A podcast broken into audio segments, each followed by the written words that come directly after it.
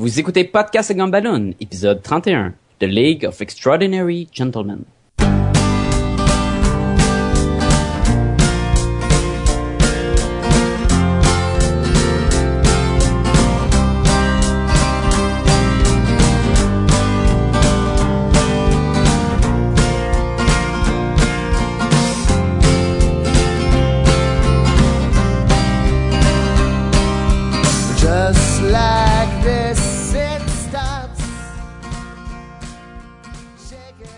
Bonjour et bienvenue à Podcast et Gumballoon, le podcast sur la bande dessinée, le cinéma, l'animation et la culture populaire en général. Vous êtes en compagnie de Sébastien Leblanc et de l'extraordinaire Sacha Lefebvre. Hello, hello, hello. C'est le mot. Extraordinaire. Et avec nous pour une troisième fois, c'est la troisième fois que tu es avec nous, je crois. quatrième, quatrième. Quatrième, quatrième, Qui- qui Jean-François Liberté, qui, qui compte vraiment? Moi, moi, moi. je. Salut Jean-François. Bonjour. Alors, euh, cette semaine, c'est Jean-François qui, euh, qui a eu la suggestion de nous faire relire et réécouter Non, non, écoutez, c'est pas mon idée. de- Ça vient avec, ça va pas le choix, ça vient avec. The League of Extraordinary Gentlemen.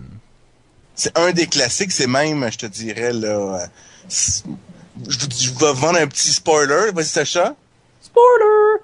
C'est pas mal ma bande dessinée préférée, là. Fait, fait qu'il risque d'avoir un 5, là, à la fin de l'épisode. Préféré Ben- ever? Ah, C'est pas mal dans mes préférés, ouais. C'est pas... la, la ba- la bande dessinée que si t'étais sur une île déserte, t'amènerais avec toi. Oui, oui, que je relirai sans cesse. Puis je vais même vous dire pourquoi, là. Parce que euh, je vais parler du film plus tard et peu. Mais là, si tu vas sur ton île déserte, t'apporteras pas le film. Non, Non, ok. vraiment pas. Vraiment pas. Ben, si t'as pas de télé, non, oui. Peut-être juste pour jouer au frisbee, là, que je l'amènerai, mais sinon... euh, Apporte le J'écouterai DVD, bon, pas le VHS. non, pas le VHS. Alors, euh, The League of Extraordinary Gentlemen a été écrit euh, en euh, six volumes de 1999 à 2000 par Monsieur Alan Moore euh, et dessiné par Kevin O'Neill, un de ses amis. Donc, euh, euh, moi, j'ai eu, j'ai eu la chance d'avoir un beau recueil là, euh, qui a été publié en 2003, euh, en format un petit peu plus gros. Ça fait que je peux plus encore plus profiter là, de, de l'histoire. C'est un omnibus ou un absolute? c'est un absolute, absolute, Absolute. edition. C'est-à-dire que les pages sont plus grandes, puis que c'est avec dans un boîtier cartonné. Ça. Exactement, j'ai les covers à la fin, j'ai toute la petite histoire là, qui suit les aventures d'Alan Quatermain. Après ça, il y avait même un, un- je pense que j'ai, c'est le, le, le, le, le, le scénario complet là, euh, euh, page par page, case par case, puis c'est quelque chose d'assez extraordinaire à lire là. C'est, euh, T'as-tu des, euh, ouais. as-tu des jeux à la fin, comme euh, coloré euh, Dorian Gray, puis des affaires même? ouais, ouais, ouais, ils sont toutes là. là. Dorian Gray. Ah ouais, il y a un petit labyrinthe. Il y a un petit labyrinthe, ouais, Alan, ouais. Alan Quatermain, euh, non, tout le kit là. Puis ça, t'as le volume 1 comme ça, ou t'as tous les volumes de même? J'ai le volume- j'ai seulement le volume 1 comme ça. Oui, là, on va préciser, euh, cette semaine, on va uniquement parler du volume 1. Oui. On va, Parce on qu'il va peut-être mentionner aussi le volume 2 et 3, mais Cette semaine, c'est le 1. C'est ça. On Puis on va juste parler du premier film aussi. oui. Et le seul. Et pas longtemps. Donc, c'est- une euh, bande dessinée qui a été publiée chez America's Best Comic. Et America's Be- Best Comic, c'était pratiquement que de la bande dessinée écrite par Alan Moore. Pourquoi euh, ce, ce volume-là, pourquoi la League of Extraordinary Gentlemen? Parce que euh, pour moi, c'est plus qu'une bande dessinée. On s'en va même dans le... le- c'est un chef-d'œuvre de la littérature. Je pousse peut-être un peu fort, là, mais c'est parce que euh, il y a un concept que je trouve vraiment tripant dans cette bande dessinée-là. Ça s'appelle l'intertextualité. Donc, pour ceux qui veulent savoir qu'est-ce que c'est l'intertextualité, Ouais, c'est quand tu quand prends dans un, un roman, une nouvelle, n'importe quoi, puis tu fais allusion à du contexte d'un autre livre, que c'est pas nécessairement toi qui as écrit. Donc, ce, donc cette bande dessinée là, ce n'est que ça. Donc, on prend des personnages que c'est pas eux qui ont créés, c'est des personnages qui ont été inventés au 19e siècle puis au début du 20e siècle. Euh, on retrouve du monde, des personnages, puis euh, des, des, des, des bouts d'histoire de Jules Verne, de, de Sir, Sir Arthur Conan Doyle, le créateur de Sherlock Holmes. On trouve du Edgar Allan Poe, on trouve du Bram Stoker, du Robert Louis Stevenson. Euh, j'en passe, j'en passe, j'en passe. Il y en a là. C'est une fricassée de public domain. Ah ouais, mais mais c'est beaucoup, c'est de la, c'est basé sur la littérature du 19e siècle là. Euh, c'est complètement, euh, c'est vraiment génial. Et en plus de l'intertextualité, je tiens à ajouter que euh, The League of Extraordinary Gentlemen, c'est aussi beaucoup de la méta-donnée. C'est c'est de la bande dessinée sur de la bande dessinée et sur de la littérature. C'est c'est quand un médium explore son, son propre univers. Puis ça, je trouve ça très intéressant aussi. Ben un peu avec Wanted aussi quand on a parlé de Wanted puis tous les caméos avec plein d'autres vieilles BD, ça serait-tu considéré comme ça? Non, parce que ah, à quelque part, je considère, ben, écoute, moi je considère que Wanted, c'est plus un hommage, une parodie, qu'un commentaire sur le médium. Ok, je comprends ce que tu veux dire, oui. C'est de l'intertextualité, par exemple, là-dessus, tu as raison, Sacha, mais c'est pas aussi profond que, que Sébastien le, mentionne. Là. OK. Fait que la Ligue, c'est vraiment c'est le fanfiction à son meilleur. C'est ça. Comme que c'est que ça, dans le fond, cette bande dessinée-là. Mais euh, continue, continue. Donc, c'est vraiment, pour en revenir à l'intertextualité, les personnages qui vont, vont constituer cette ligue-là, c'est vraiment là, des, des, euh, des icônes de la littérature de cette époque-là. Tu sais, qu'on parle, euh, qu'on pense à Mina Murray qui vient de Dracula, de Dr. Jekyll, Mr. Hyde qui vient de la nouvelle du même nom là, de Stevenson, de Nemo puis de son Nautilus, là, qui c'est le capitaine le sous-marin par excellence là, qui vient de Jules Verne. De 20 euh, milieux sous les mers. C'est ça, exactement, de milieux, 20 milieux sous les mers, l'homme invisible, puis même Alan Quatermain, qui est un qui est un héros anglais là, de la, conquête de l'Afrique. Là. Donc, tu sais, c'est vraiment des piliers là, de cette époque-là. C'est les super-héros. C'est des super-héros, dans le fond, euh, de la littérature. Euh, exactement.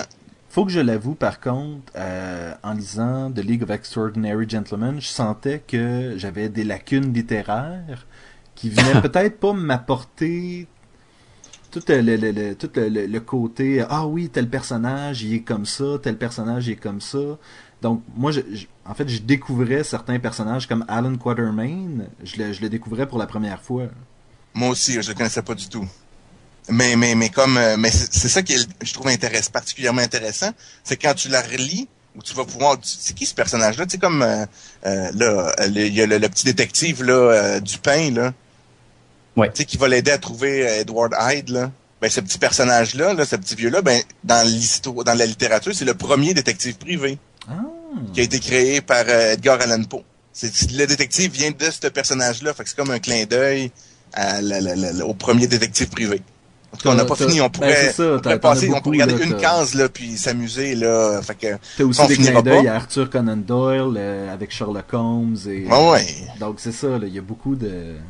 Il y a l'île mystérieuse, on voit Gulliver, on, tu Moby Dick, t'as le gars de Moby Dick. Le quoi? Le gars de Moby Dick, là. Oui, oui, euh, Ishmael, ils sont tous là, là.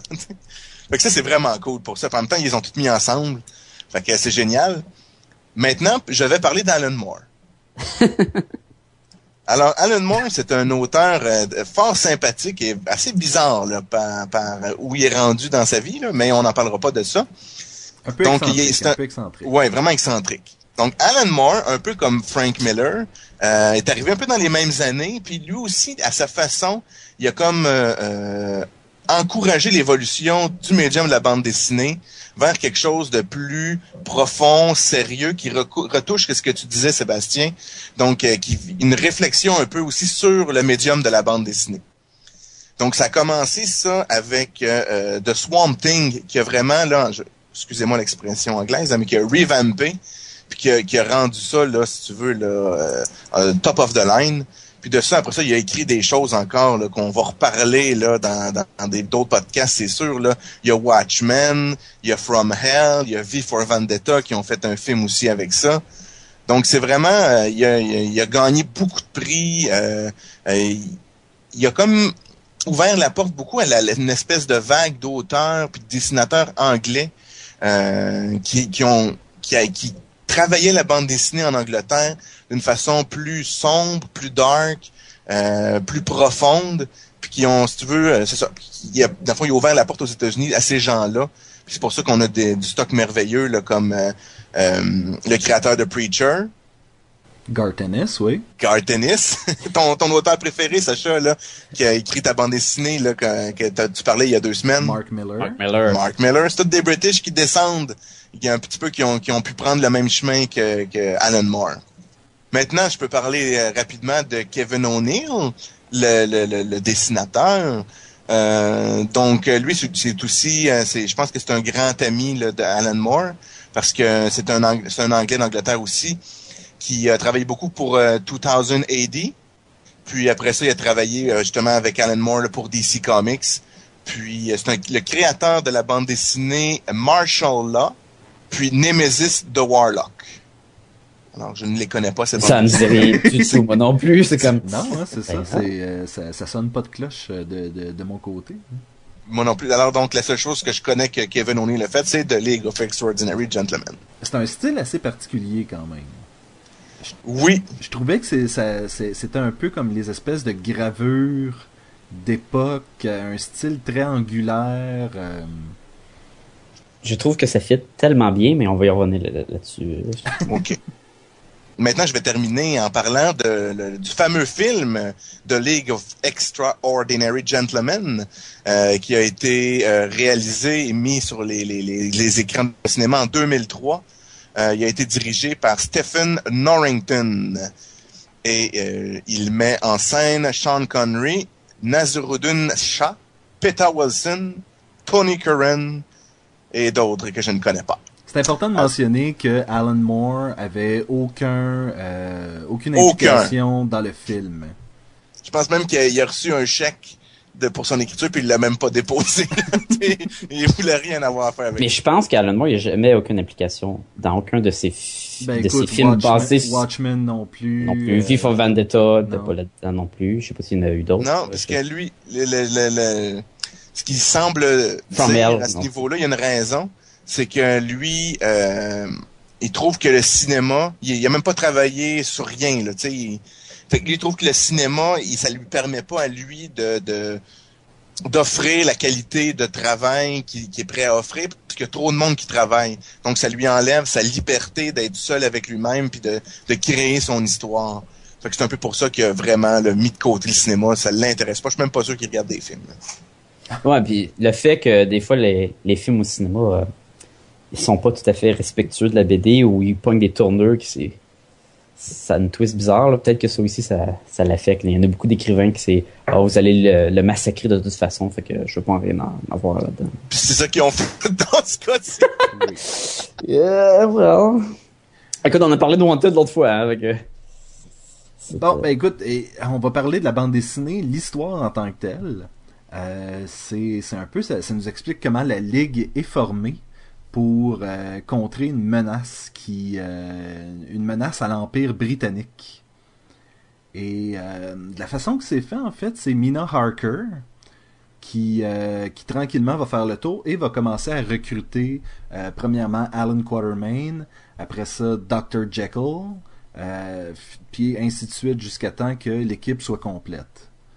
Par la suite, ça va être euh, Campion Bond, qu'on avait parlé un petit peu plus tôt, euh, qui, qui est comme supposément à la tête d'une branche du gouvernement, puis qui, qui était en, en charge de former la Ligue.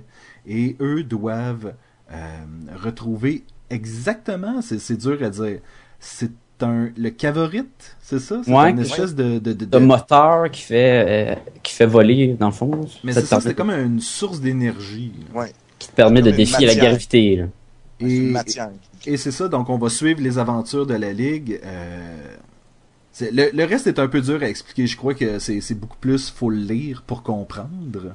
Euh, Mais la création de l'équipe euh, a vraiment une grosse place dans, dans cette bande dessinée-là. Dans le sens que ça prend au moins la moitié de la bande dessinée. Ça prend à peu près au moins un, deux, trois comics. euh, ok, peut-être peut-être au moins deux comics sur six, je crois que c'est six euh, volumes. Ouais, c'est ce numéro. Six numéros, oui. Et vraiment aller chercher un tel. Au début, on va chercher euh, Alan, puis qui pas pareil comme dans le film, je le dis tout de suite. Là. Non, du tout. qui Un addict à l'opium. c'est un addict à l'opium. Il est tout maigrichon. Il a, il a de l'air genre de, d'un mendiant. Ah, ouais. Puis c'est pas la vedette, c'est c'est Melinda qui est beaucoup plus la vedette. L'équipe est de la vedette dans le fond, mais c'est elle dans le fond qu'on suit un petit peu plus. Comme le C'est- chef de C'est l'équipe. Melinda ça. qui est la leader, oui. Oui. Ouais. Et Qui est, on va, qui est pas de- le cas du film, mais pas du tout. Et c'est ça, euh, en allant recruter chacun, après ça, on va chercher Mr. Hyde, puis là, faut, faut le capturer, ou l'homme invisible, puis là, ils vont aller dans, dans un genre de, c'était quoi, c'est une école de, de, Oui. de filles, puis il y en a qui ont été, euh, Enfant, en, en, on tombe enceinte du Saint-Esprit. oui, parce qu'ils ont, ils ont jamais vu un homme, puis ils sont partis à voler dans la chambre, puis ils ont comme, ah, je me fais faire des choses pas catholiques. Puis par école, là, je, je vais faire les, euh, Ah. les guillemets des airs encore. ça t'a l'air d'un bordel. Ah, tellement. Il y a Avec plein de statues de- tout nus, là. avec l'espèce de gérante de, de, de l'école qui, à un moment donné, se réveille en plein milieu de la nuit parce que justement, il y a, il y a, il y a des événements qui sont en train de se passer et elle porte un bustier avec un boa à, à plumes. C'est comme, ah, je, j'étais en train de divertir des gens, là, qu'est-ce qui se passe? Oui, c'est ah, ça. c'est- C'est malsain, c'est malsain. Ce qui est important de dire aussi, parce qu'on parle justement d'intertextualité, le chef de, ben, dans le fond, eux travaillent pour le- les services secrets anglais, puis le chef des services anglais, comme le James Bond qu'on connaît nous présentement, s'appelle M. Oui. C'est le mystérieux M. On sait pas c'est qui. Campion Bond ne veut pas en parler. Bon, Mais là, on sait va- juste que le chef c'est M, pareil comme dans le MI6 de James Bond. Pendant les quatre premiers chapitres, on, on, on nous amène euh, au sein de cette équipe-là, on, on développe les relations entre chaque membre. Puis c'est vers les deux dernières bandes dessinées que vraiment on obtient euh, ce que je vais le dire en anglais, je m'excuse, le payoff là. C'est vraiment là où est-ce que le, le, le plan tombe en place, puis euh, vraiment l'équipe euh, l'équipe de- ne, ne fait qu'une et combat et sauve l'empire britannique. Mais... C'est là que les bras partent à voler, là, puis qu'ils commencent à tirer du monde. Oui. Des petits bras, des petites têtes qui revolent, c'est drôle. Parce que on s'entend que euh, Mr. euh, Edward Hyde, c'est tout un, tout un tout un monstre. Malade. Quand, quand ils, ont besoin d'une diversion, puis il dit, OK, il a fait une diversion, puis tout. Puis là, il, il est en Dr. Jekyll, puis comme, ah, OK. Puis il rentre dans, le... Pas, c'est pas un genre de motel, mais il, il rentre à la réception, puis il dit, ah, je veux parler au gérant. Puis là, ah, non, parle pas au gérant, blablabla. Puis là, il se transforme en gros, en gros... Euh, euh, Dr. Jekyll, euh, Mr. Hyde, puis il commence à lever le monde, puis arracher les bras, puis, puis les têtes qui revolent, puis il comme, Rah, rah, rah puis il mange tout le monde. L'homme, le- l'homme invisible est là, puis ok, ok, je pense qu'il a compris. Puis là, il dit, la prochaine fois, je vais demander le gérant, tu m'envoies le gérant, puis il arrache les bras. Quelque chose de vraiment intéressant par rapport à, la relation, justement, tu as l'homme invisible puis Mr. Hyde, c'est que on apprend euh, très tôt que Mr. Hyde est capable de voir l'homme invisible. Il voit comme les, infra- les infrarouges, si je me trompe pas, c'est ça? Ouais, c'est ça. Pareil, ouais, pareil comme le prédateur. Je trouvais que ça créait une dynamique où est-ce que, euh, au début, t'es t'es convaincu que Hyde, c'est une brute sans cervelle. Puis lui, Hyde, voit l'homme invisible, mais décide de ne pas révéler ça. Et je trouve Ça va prendre tout son vrai. sens dans le volume 2. Oui, oui. oh my god, le volume 2. Ok. Mais. Bon, moi, j'ai pas lu le volume 2, hein, fait que moi, je comprends pas votre Oh, chose. c'est intense, c'est Tu, intense. tu, tu le regarderas puis tu vas comprendre. Ouais, mais j'- on- j'ai, euh, je me suis fait dire que euh, dans le volume 2, puis même dans le volume 3, il y a plein de, de liens qui reviennent chercher le premier volume, puis qu'on se promène. Fait qu'il y a des affaires. C'est comme si c'était tout pensé d'avance avant d'être écrit. Là. Ce qui est probablement été le cas. Oui, probablement. C'est- Honnêtement, il y a trop de, il y a trop de, de, de choses qui qui viennent juste continuer. Euh, ça se passe littéralement comme deux heures après que le premier volume soit fini. Puis, puis les personnages sont, sont multidimensionnels. Tu sais, c'est pas, ju- tu sais, c'est pas juste, exemple, le, le- justement, c'est pas juste Edward Hyde, la brute. C'est pas juste Monsieur Hyde, la brute, là. Tu sais, tu vois qu'il est intelligent. Tu vois Dr. Jekyll, il sait qu'il y a un problème. Mais lui, il est super intelligent, il est gentleman. Après ça, euh, c'est comme le Nemo, là, tu sais, il, il a l'air super... euh, il fait tout ce que le monde lui dit, mais tu sens qu'il est haï, les Anglais, là, tu sais. Ah. Oui, puis il y a toujours, il y a toujours un pays. plan. Il y a toujours un plan B. Ouais, Puis quand il faut qu'il joue, euh, pas un esclave, mais comme le, le butler, un peu. Là. manservant. Ah, qui aime pas ça, il est en maudit, là, comme. Puis il est, il est massif, puis il est gros, là. Mais puis il est très, il est super gentleman, tu sais, genre, euh, il est super correct, là, mais tu vois que lui aussi, il a son plan derrière la tête, là. Une de mes passes préférées, c'est euh, quand ils se font attaquer, après, après d'a- d'aller chercher euh, Alan Quatermain, après que Mina va le chercher. Puis il s'en retourne euh, au Nautilus, qui est le, le sous-marin du Capitaine Nemo, là, qui est un design vraiment vraiment cool, là, qui est comme toute une grosse pieuvre géante. C'est comme concept, parce que, tu sais, sous-marin se battait contre une pieuvre. Et euh, là, les, brigands, ils courent après. Puis là, euh, t'as Captain Nemo qui attend dehors. Puis il y a un gros canon harpon, là. Mais gros, là, vraiment gros. Puis il dit, je m'en occupe. Puis là, tu le vois, là, t'as deux cases. Une case qui pointe, puis l'autre case qui fait poum! Puis il tire le harpon. Pour ça, tu tournes la page, puis t'as les deux brigands qui partent des airs le harpon qui leur passe à travers. Puis ils sont comme, ah! C'est tellement cool. Ah non, non, puis même une fois, il y a, une passe où là, là tu sais, il faut qu'ils faut qu'ils combattent là, vers la fin, là, toute la gang. Puis là, tu vois, il y a, il y a Mina, Har- Mi- Mina, je m'en ai appelé Mina Harker, hein, je te dis, je te dis dans le champ. Mais il y a- Mina Murray puis Alan Quatermain là, qui se parlent, puis là, Alan Quatermain, il regarde. Je pense que Nemo, il est pire que Hyde, là, tu sais. C'est tellement de monde, là, que... Oh, mais il y a comme une genre de mitrailleuse, là. Il est malade. Puis, même fait, l'homme invisible aussi. Oui, la main visible, c'est juste... euh, c'est- sneaky bastard. c'est un salaud de la pire espèce. Ah ouais, ouais, ouais, ouais, un vrai trou de cul, là. C'est dur à illustrer un personnage invisible, puis là savoir il est où, puis quand il parle, puis je trouve que tu, tu sens qu'il est dans le- la même atmosphère que les autres sans le voir là. Puis il est pas tout le temps déguisé avec de la peinture blanche dans, dans le visage non plus là. Ah, Non, mais- puis- Mais la chatte où il s'habille, c'est c'est une page où c'est génial. Il fait juste mettre C'est la une crème, page la de. Mais ça, c'en est une, OK, où devant le miroir, il se déguise. Mais il y a l'autre où il vole le- le- le- l'habit d'un d'un ga- d'un gardien, Oui, là, oui, d'un oui. policier, là. Je pense que c'est neuf quarts, c'est juste ça, la page. Puis, tu sais, la manière, c'est comme vraiment s'il y a un gars invisible qui se mettrait le- les vêtements, là. C'est plus que ça, c'est deux pages de neuf cases. OK, tu vois, c'est vraiment génial, là. Puis, la page d'avant, c'est quand le soldat, le gardien se fait assommer. Fait que t'as trois pages que Oui, c'est juste oui, qu'il assomme un gars. puis assommé, entre guillemets. Ouais, ben ok, il y a peut-être un de cervelle qui sort là. J'essaie d'être correct là. Tu sais, déjà dès le départ, le personnage nous est présenté, on voit une fille en train de se faire violer dans les airs parce que elle se fait violer par quelqu'un d'invisible. Qui, elle, elle pense que c'est le Saint-Esprit. Elle là. pense que c'est le Saint-Esprit, mais, tu- mais tu vois, c'est ça, là, c'est, c'est, on nous montre. Tu, tu disais c'est pas facile illustrer euh, quelque chose avec l'homme invisible, mais c'est tellement fait, euh, c'est fait de manière euh, tellement, je sais pas. On a c'est- tiré élégant, mais pas vraiment. On parle de quelque Oui, ben c'est ça, pas. euh, c'est c'est- Réaliste. c'est- c'est ratoureux, c'est c'est c'est un- c'est- c'est pas sain comme façon de nous le présenter, mais c'est très graphique en tout cas. Là. On le voit. C'est pas là. comme quand on va lire une bande dessinée des euh, Fantastic Four et la femme invisible va être dessinée, mais ses lignes de contour vont être un petit peu transparentes puis elle aura pas de couleur. On on n'a pas ça. là. On- L'homme invisible, il est invisible. Invisible. Il n'y a pas de ligne de contour, il est invisible.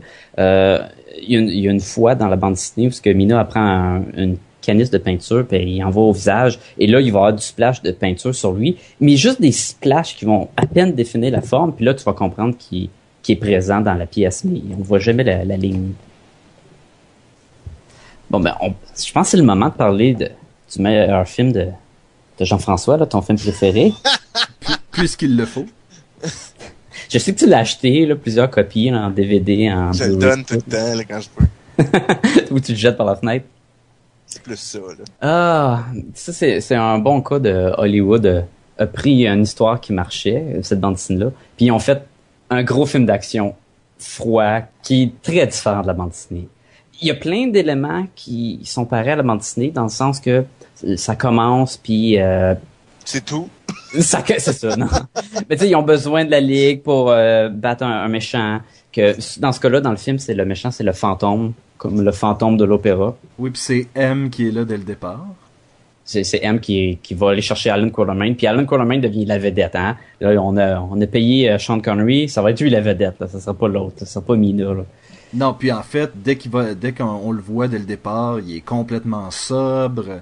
Euh, il, a, Il fait plein de jokes. Il est héros, costaud. Là. Il, il y a des, des euh, goons qui vont rentrer dans son genre de saloon euh, en Afrique avec des mitraillettes puis des, des, des pare-balles. Puis lui, il va toutes les battre. Il va dire des jokes. Puis il va, il va faire le héros. Là. Tu vas savoir tout de suite que c'est Alan Quarterman le héros.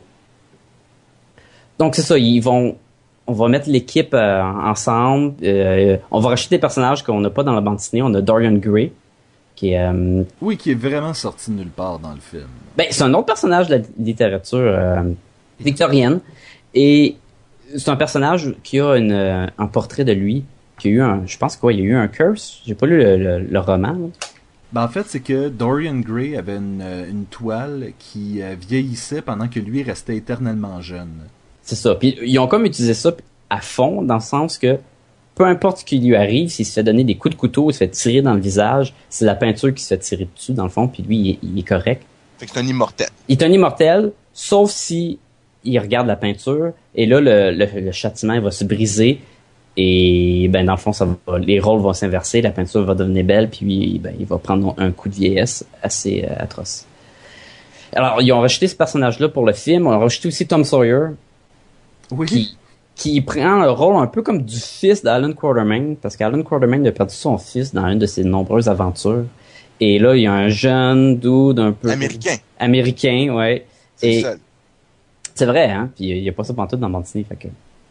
Puis là, il va y apprendre un peu comment tirer puis tout, puis ça va être comme ça, un, un petit côté là pour essayer, d'avoir un petit peu plus d'histoire, qui ne marche pas pantoute. Prenons quelques secondes pour euh, parler de Mina Murray.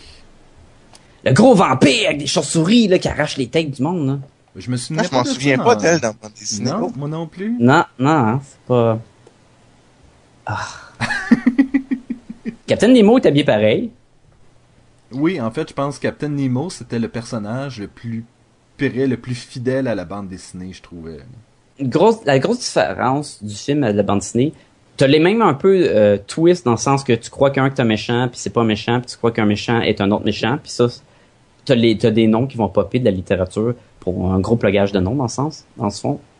Mais c'est que les méchants veulent prendre un échantillon de chacun des de nos héros et d'en créer une armée.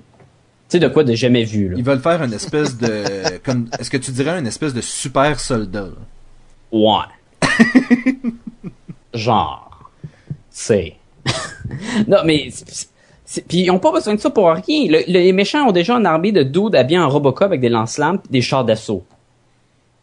Mais Oui. c'est pas grave, là. On, on veut, on veut vraiment avoir nos bonhommes qui se transforment comme euh, euh, Mr. Hyde.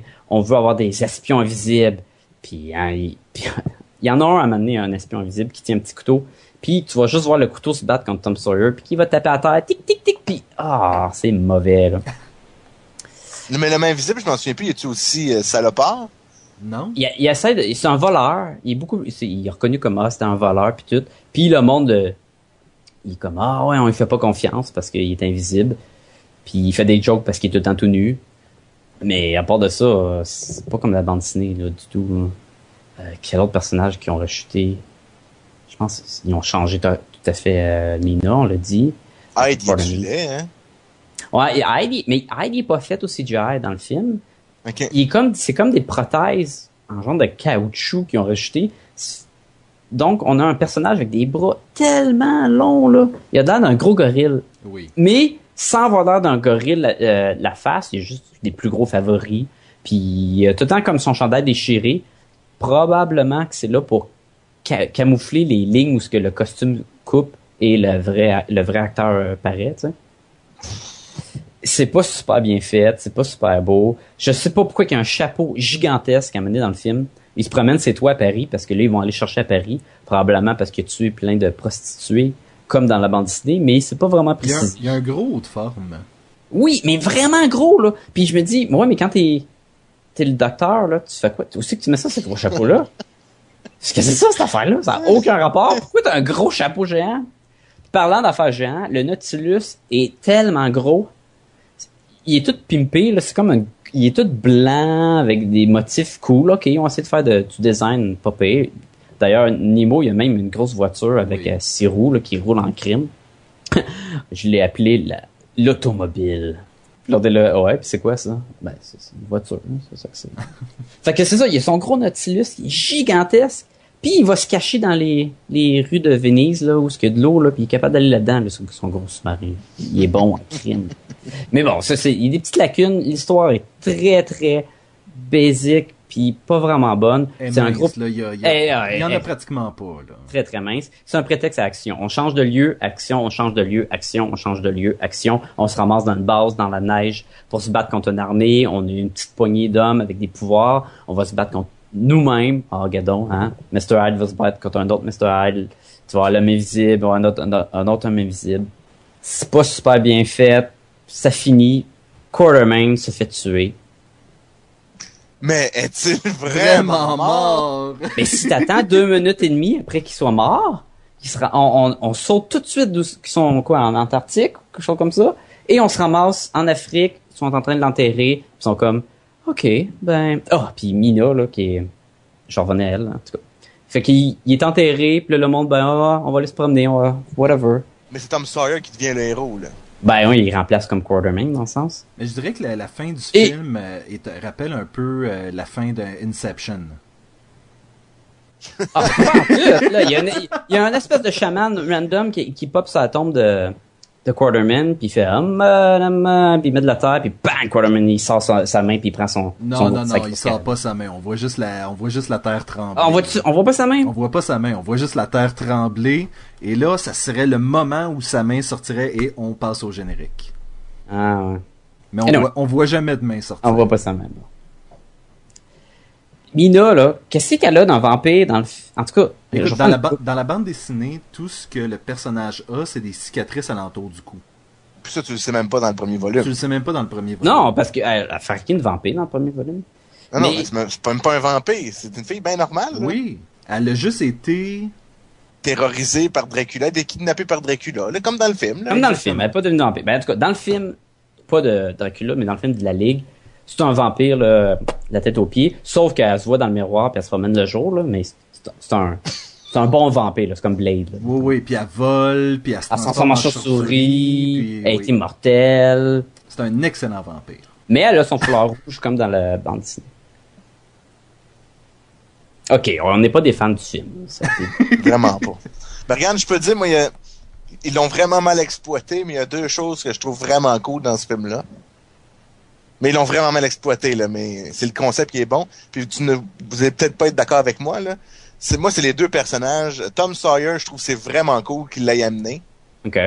Parce que, euh, ça fait un peu, un- tu sais, un genre de, de un- pas un cowboy, parce que c'est un peu, euh, tu sais, ça fait un peu un cowboy Ça fait américain. un combat, il y a même un Winchester. là. Fait que, tu sais, je trouvais ça cool de ramener un personnage de- des États-Unis. Puis moi, Dorian Gray, je, je trouve que c'est vraiment... Ils l'ont super mal exploité, là. Oui, je m'en ai dit ça, il, est pas bon là, dans le film. Là. Il, y aurait eu vraiment- un très beau potentiel.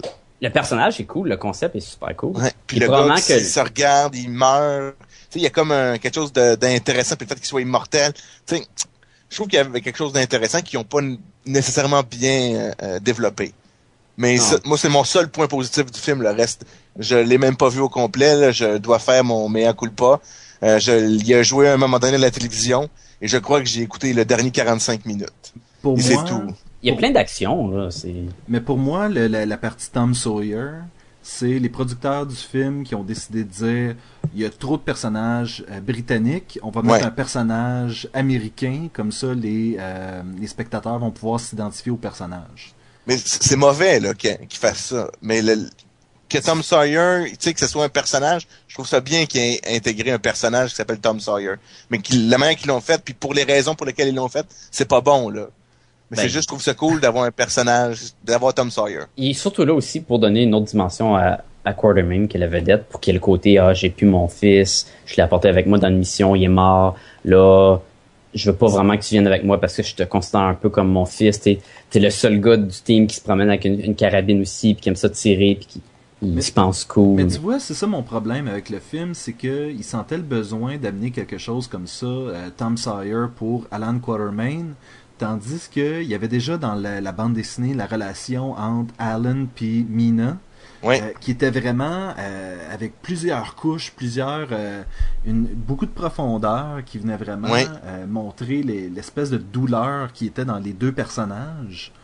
Puis, Et non celle de Mina et Dorian Gray que, oh, on a eu un passé ensemble, puis maintenant... Qui a on- aucun rapport. Qui a, Qui a aucun rapport. On est les deux invincibles, fait que euh, s'il faut qu'on se tape dessus, ben ça nous fait rien, c'est drôle, puis...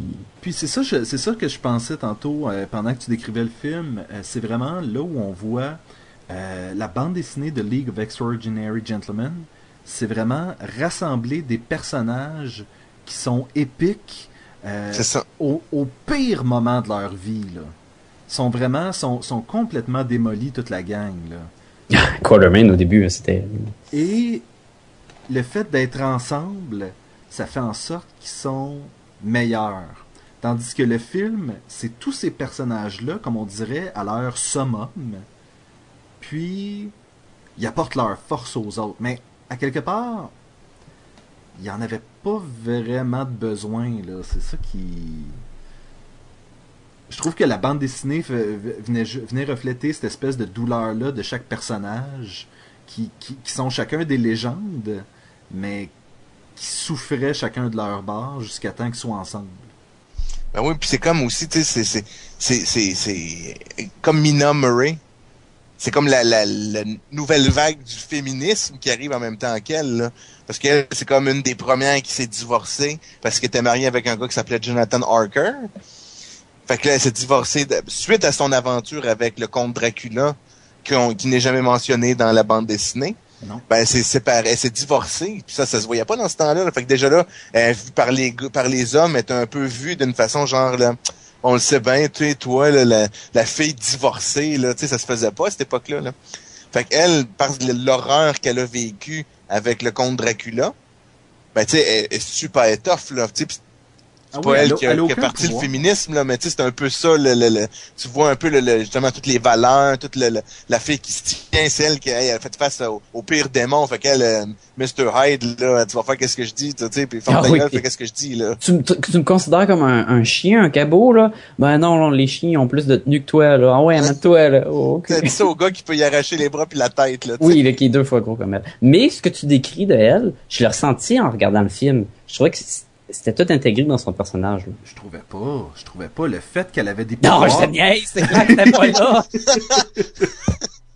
Le fait qu'elle ait des pouvoirs dans le film, ça vient tout enlever ça, on dirait. Il y a rien, il y a même pas de passé. Elle là, à donné, il dit Hey, euh, je t'ai vu manger un doute tantôt, euh, comment ça? Ouais, ben j'étais marié avec Dracula, puis là il m'a mordu, puis maintenant j'ai des pouvoirs. Fait que t'es pas content? Ok. Le plus drôle, c'est que si je me trompe pas, je, je, je, je- j'ai peut-être pas regardé exactement à ce moment-là la, la télé quand elle retirait son foulard, mais elle montre les marques dedans. Oui. Et dans la bande dessinée, lorsqu'elle montre les cicatrices qui sont tout autour de son cou, ça c'est dans le volume 2, je m'excuse, là, je, je suis en train de, de voler des punchs encore, mais elle dit, ouais, c'est pas vraiment les, les petites marques, les deux petits points plaisants qu'on voit, qu'on entend parler dans les légendes, là. Qu'on voit au cinéma, là. C'est ça. Ouais, c'est ça. Mais dans le film, c'est carrément ça. monstre. Mais- C'est. C'est normal, je peux comprendre que pour le film, ils ont, euh, il y avait pas le temps d'explorer le personnage beaucoup, puis c'est, on va mettre de quoi de classique, les gens vont voir, oh, c'est fait mort par un vampire, c'est un vampire, passons à autre chose. Et ainsi tuer le personnage. Mais Il y aurait pu tellement prendre du temps pour faire comme la bande dessinée, puis avoir, euh, on va chercher l'équipe, là, juste euh, essayer de trouver l'homme invisible, puis le capturer, c'était le fun dans la bande dessinée, là. Oui. Pas ça du tout dans, dans le joyeux film. Moi, je vais demander à Jean-François, oui. euh, c'est ta bande dessinée euh, préférée, sauf Oui. que va falloir que tu, euh, tu nous dises c'est quoi. Il, il doit y avoir quelque chose que tu as moins aimé de la bande dessinée, ça serait quoi? Aïe, aïe. Ben, si c'est ta bande dessinée préférée, si ça veut dire qu'il n'y a rien d'autre que t'aimes plus, est-ce qu'elle est ça. parfaite pour toi? Euh, ben, serait- est-ce- oui, merci Sacha de m'ouvrir une belle porte que je peux utiliser. Quand je suis là, hein? Oui, une chose qui était là. Alors oui, je dirais que c'est une, euh, à, mon sens, euh, c'est une bande dessinée parfaite. J'imagine qu'en cherchant, je pourrais sûrement trouver des petites crottes là. Faudrait vraiment que je cherche fort. euh, J'ai trouvé ça génial. Je trouve que le le, le, le, le jeu Switch du j'aime pas de ce que j'aime pas à ce que j'aime là. Euh, Il y a l'histoire qui traverse, comme à un moment donné, il y a Mina Murray qui tombe sur euh, comme une peinture d'une ancienne ligne des, des, des, des gentlemen extraordinaires avec Gulliver. En tout cas, tu sais, je trouve moi le, le- moi le dessin, on peut peut-être même en parler tout de suite. Moi le dessin, je l'ai aimé, je trouvais qu'il s'adaptait très bien euh, à l'histoire de cette époque-là. Là. Je ne connais pas du tout si ça s'appliquerait mettons avec Superman ou quelque chose comme ça là, mais avec League of Extraordinary Gentlemen, je trouve que euh, c'est parfait. Euh, c'est une bande dessinée très violente. Mais en même temps, tu sais, c'est les personnages, c'est des icônes, c'est des, c'est des monstres, là, tu sais, fait que, Mais je pas de montrer qu'est-ce qu'ils ont montré, là. Je suis d'accord avec toi que je trouve que le style euh, fit super bien. Ça, je sais pas pourquoi ça, marche avec les personnages de littérature et je ne crois pas que ça serait pas approprié, mais sur une bande dessinée plus euh, Spider-Man ou Superman, non, je le vois pas là. Mais pour cette bande dessinée là, c'est parfait. De la même façon qu'on verrait pas, par exemple, Jim Lee euh, illustrer sa League of Extraordinary Gentlemen. Ça serait terrible. Il y a des styles qui fonctionnent pas. Toi, Sacha, ce serait quoi qui, qui t'a un peu moins plu de, de cette bande dessinée-là? Tu vois, j'y pensais pendant que euh, Jean-François il, il pensait aussi. Hein. Je sais pas, je trouve ça- rien trouvé. Non, mais c'est super dur, je trouve. C'est vraiment bon. Il y a- j'ai- J'aime beaucoup le, le, le dessin. Il y a des cases remplies de petits buildings là, avec tous des petits personnages qui se promènent. Oui, ils sont, sont vite faits, mais ça a un style qui marche tellement bien. Probablement que le visage des personnages féminins, il est pas super beau. Ça me dérange pas quand je le lis, là, mais il y a pas personne, il y a pas que tu trouves là. Même la vedette, là, elle- elle t'apparaît pas belle parce que elle, elle a le menton carré avec une petite, petite, petite bouche, là, vraiment là, comme un bouton avec des gros yeux. Le style ne, ne donne, ne fait pas place à des personnages féminins euh, très attrayants. Euh, même les, les messieurs sont, sont pas beaux, ils ont plein de... En fait, c'est ça, personne n'est attrayant. dans Il y a personne de beau, c'est ça. Mais c'est ça, Euh, c'est ça qui est un peu. Moi, je trouvais que ça faisait très British. C'était justement, il y a, y a pas de, il y a pas de super beau pétard. Tout le monde est un peu assez straight, assez, euh, assez ordinaire. Tu sais. C'est ça dire de faire British, là, que les British sont pas beaux? Non, mais souvent, souvent dans les trucs British, je pense entre autres à Torchwood ou à Doctor Who. C'est jamais vraiment des pétards qui sont là. C'est toujours du monde un peu ordinaire. euh. Moi, quand je pense British, je, on dirait que je pense jamais justement. euh, Je trouve que c'est un- Hollywoodien, là. ben, je trouve que c'est ça. Je trouve que c'est une culture qui se prête plus au talent qu'aux apparences. Non, mais je dis pas que dans bande dessinée, c'est une mauvaise chose non plus. Mais euh, la, la fille qui, qui s'occupe de l'école, là, elle a l'air d'une caricature. Elle a un gros nez triangle, là, puis elle fait même peur. Des fois, elle ressemble à V for Vendetta. là. Oui, et que dire des, que dire des seins. Ah, c'est... C'est immense. c'est immense. inc- la, la taille est gros comme un bras. Oui. Mais moi, j'en ai peut-être trouvé un point négatif, là, si je peux revenir. Là. Oui, oui, oui. Il y en a pas assez. Il y a juste, tu sais, trois volumes, là, c'est pas beaucoup. Ah ouais, mais là, Ah, oh, oh! Mais en même temps, s'il n'aurait fait plus, est-ce qu'il aurait c'est ça. épuisé la En peine? fait, euh, c'est dangereux, là. On en rajoute un aussi. quatrième, un cinquième, et là, l'histoire prend... Ça se répète, là, ça devient plus le même écrivain ou le même dessinateur, puis là, hein, ça serait très risqué. Moi, j'en ai, Oh, oui. j'en, j'en ai un qui, euh, qui, qui, je crois, est plus, euh, est, est plus euh, personnel, euh, mais c'était euh, mes lacunes littéraires en lisant ça. Et puis, j'avais l'impression que je manquais beaucoup, beaucoup, beaucoup de, de sous-texte. Puis, je sentais qu'il y avait une histoire qui était là, mais que je n'étais pas capable de la lire.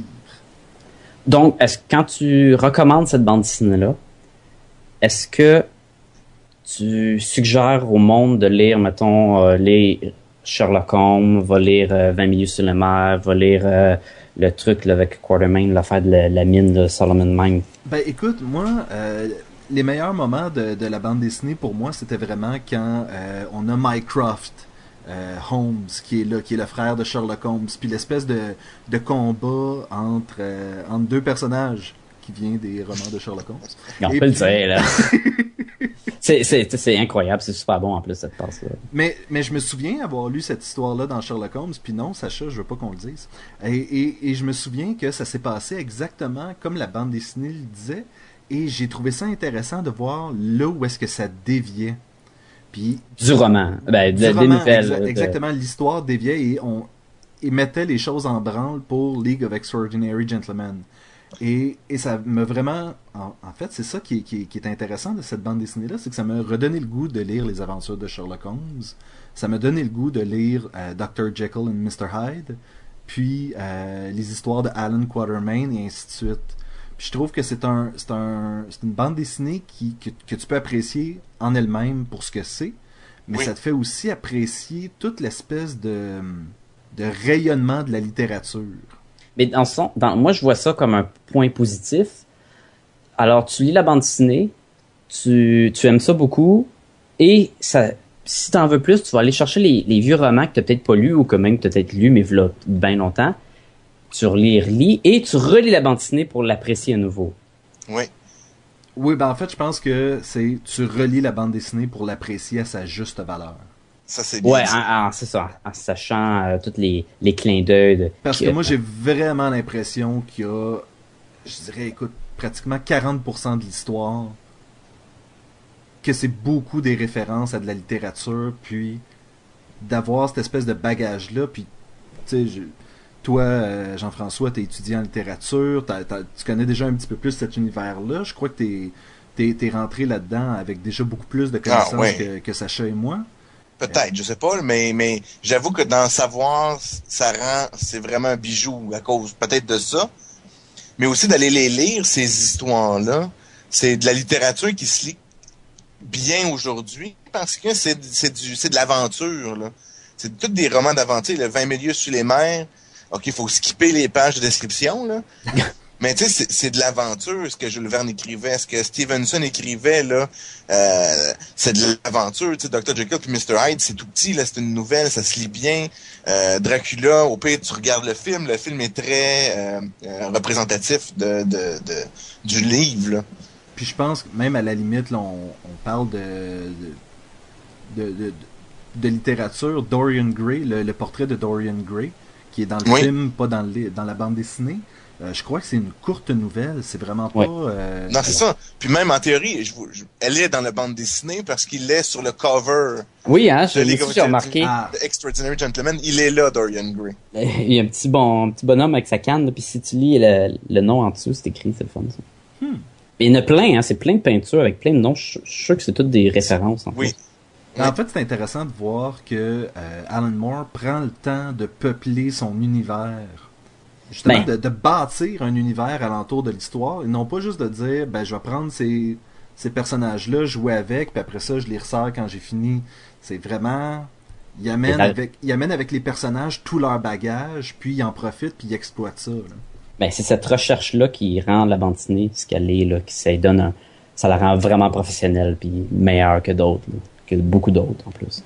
Tu sais, puis comme il y a plein de, de là, c'est parce que je l'ai devant moi le, le, le cover là, de la bande dessinée là, puis du trade paperback là, puis les gens sont tous sont tous devant justement un, un, mur plein de tableaux. Puis là, tu vois, tu vois Dr. Jekyll, puis un miroir en arrière de Dr. Jekyll. Tu vois la réflexion, c'est Mr. Hyde, c'est pas Dr. Jekyll. Puis si tu regardes en arrière, tu vois Alice de Alice au pays des merveilles. Comment tu sais pour savoir que c'est Alice? Je savais juste que- une madame. Parce qu'Alice au pays des merveilles, c'est Alice behind the broken mirror, si ma mémoire est bonne là. Ouais. Fait que c'est Alice, c'est Euh, le- pays the des Looking merveilles. Glass. The Looking Glass, c'est ça. Fait qu'elle est l'autre bord du miroir, qui est exactement le... Puis la petite photo juste en haut de ça, t'as un petit bonhomme, pas de tête, avec un point d'interrogation. Je crois que c'est la couverture de L'Homme Invisible, non? Du livre, euh, du roman de L'Homme Invisible. Ah, ça se peut. Mais ça a l'air d'être le logo qui est beaucoup associé aussi au, euh, au League of Extraordinary Gentlemen. Ah, que- Puis là, on est juste sur le cover, là, puis on a plein de fun. Ah ouais, c'est comment c'est une bonne bande dessinée, là? Ah ouais, c'est fou, là. Ben, est-ce qu'on est-ce qu'on donne une cote à, à League of Extraordinary Gentlemen? Je pense que ce serait le temps. On va commencer bande dessinée et film. Alright, moi je donne pour la bande dessinée un 4.5 gomme ballon sur 5. C'est excellent, c'est- je recommande à beaucoup, beaucoup de gens. Euh, Peut-être moins à des jeunes enfants de 12 ans et moins, parce qu'ils risquent de moins embarquer et de comprendre. Même si moi, j'ai pas lu beaucoup de ces livres-là, euh, euh, tous les classiques comme ça, j'ai apprécié la bande dessinée vraiment. Vous n'avez pas besoin d'avoir lu les, les classiques de la littérature. C'est un plus, c'est le fun, mais euh, je donne un 4.5. Et pour le film, je donne un 2.5. Il y a de l'action, il y a des passes drôles, euh, le visuel n'est pas si mauvais que ça, mais ça se limite là. C'est divertissant, dans le fond. C'est divertissant, puis je me rappelle au cinéma, c'était quand même le fun. Mais 2.5. Jean-François? Alors, euh, moi, la bande dessinée, je vais donner un, un- mon premier 5. euh, euh, bien, bien euh, senti, puis il mérite euh, Alan Moore puis Kevin O'Neill d'avoir leurs 5 gomme ballon sur 5. Puis pour le film, je vais donner euh, 1.5. T'as pas autant apprécié le film que la bande dessinée, je crois. non, non, c'est un peu une honte à, à ce chef-d'œuvre-là. Moi, je vais donner un 4.5 pour la bande dessinée. Euh, c'est pas nécessairement une bande dessinée. Je veux la relire, mais je veux laisser du temps entre chaque, chaque relecture, disons. C'est vraiment pas quelque chose que, euh, une fois de temps en temps, je vais ressortir juste pour relire parce que c'est léger. C'est vraiment. Comment je pourrais dire? C'est pas, pas, pas de la relecture facile. Je trouve moins pesant que, mettons, d'autres euh, d'autres euh, bandes dessinées d'Alan Moore. là. C'est moins pesant que Watchmen, je trouve. C'est moins pesant que Oui. euh, V for Vendetta. Ou, euh, J'ai pas encore lu From Hell, mais euh, considérant Oh que la bande dessinée c'est est un vrai. pouce d'épais, Puis les dessins, c'est en noir et blanc. Les et, et dessins sont pas fermés. oui, ça, ça va être quelque chose. Ouf, mais c'est fucké l'histoire de From Hell. C'est vraiment bon. C'est Et- weird, là, mais c'est, j'ai, j'ai bien aimé. Et pour le film, Et pour le film, je donne un beau à 1.5 sur 5 comme Jean-François. Euh, je venais tout juste de relire la série quand j'ai écouté le film et j'ai vraiment regardé le film en faisant comme oui, ok, il y, a- il y a des belles petites scènes d'explosion pis toute le kit, mais ça a rien à voir. Ça a rien à voir. Je sais- pas ce que je sais pas ce que j'écoutais, mais c'était pas The League of Extraordinary Gentlemen. mais oui, il y avait Alan Quartermain, il y avait Nemo, il y avait, il était tout là, là.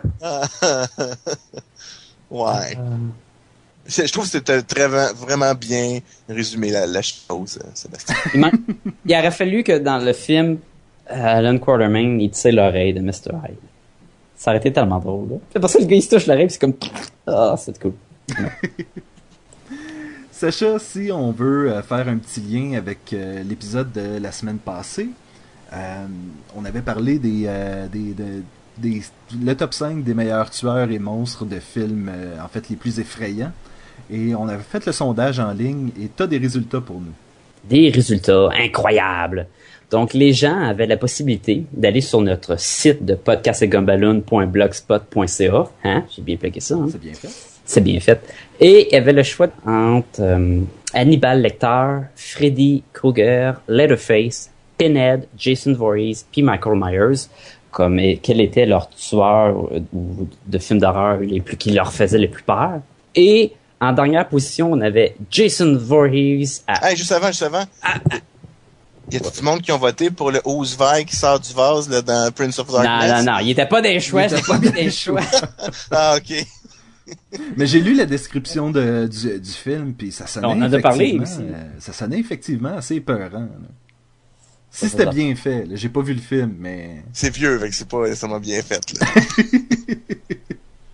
Donc, Jason se retrouve en dernière position avec juste 3% du public, suivi par Leatherface avec 11%, euh, suivi de Pinhead et Michael Myers avec 15% les deux, suite à Freddy Krueger avec 19% et on laisse place Hannibal Lecter, 30 34% du public trouve que c'est lui qui leur fait le plus peur parmi les autres.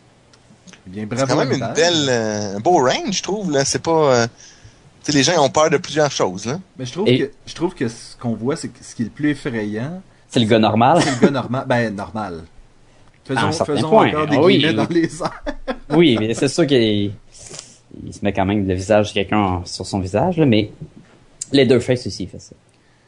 J'invite les gens à aller sur euh, podcastetgumballoon.blogspot.ca encore et euh, je, je regarde le top 5 des tueurs et monstres. Sacha nous a fait un, un super beau euh, un super beau visuel et je remarque que la plupart des tueurs qui me font peur sont vraiment bien habillés. Euh, oui, t'en as comme trois en complet cravate. Euh, ouais, c'est peut-être ça que t'as peur, hein? C'est peut-être quelqu'un habillé chic, ça te fait peur, Ça ça. me fait très peur. Hey, moi, j'ai déjà, rêvé- moi, j'ai voté Freddy, là. J'ai déjà rêvé à Freddy, là. Oh! C'est le personnage qu'il faut pas que tu rêves. Ouais. C'est Freddy, c'est lui qui peut te tuer dans tes rêves, là. Ouais. Jean-François, Mettons peu importe ce que tu fais ce soir, t'endors pas. Ne t'endors pas. Tu peux dormir, il faut pas que tu rêves. Oui. Mais t'as pas le contrôle. En tout cas, Sacha, si les gens veulent nous rejoindre. Ils peuvent toujours communiquer avec nous par courriel électronique à podcastgumballoon au commercial gmail.com. Vous pouvez aussi aller sur Facebook à facebook.com slash podcast et gumballoon ou taper podcast et gumballoon dans le moteur de recherche. Et aussi sur iTunes, vous pouvez trouver Podcast et Gumballoon dans la petite barre de recherche. Et si, comme vous, comme moi, vous vous dites, ah, mais il me semble que ça me tenterait de voir un petit Twitter de podcast et Gumballoon, mais vous savez pas c'est où, allez sur notre blogspot, puis il y a un beau lien écrit Twitter pour cliquer là-dessus, et ça vous amène direct sur le Twitter de podcast et Gumballoon. Vous, pou- vous pouvez aussi voir euh, un lien pour euh, des, les sites d'illustrateurs de moi et Sébastien, mon euh, webcomic For Real, il y a un lien sur la page. J'ai mis un lien aussi pour le blog de Jean-François. Yes. Tout plein de liens là-dessus. C'est le fun. Il y a des petites couleurs, il y a des bonhommes. Il y a notre lien de Balloon Marsupial si vous aimez la musique d'introduction et de conclusion du podcast. Il y a le lien pour arriver à leur site aussi.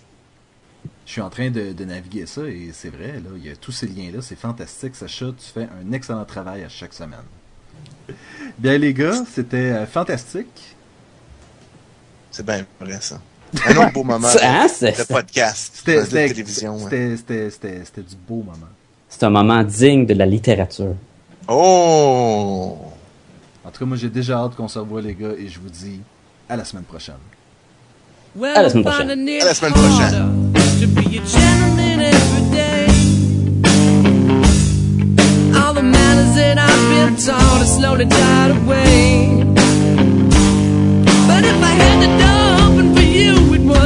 Your day.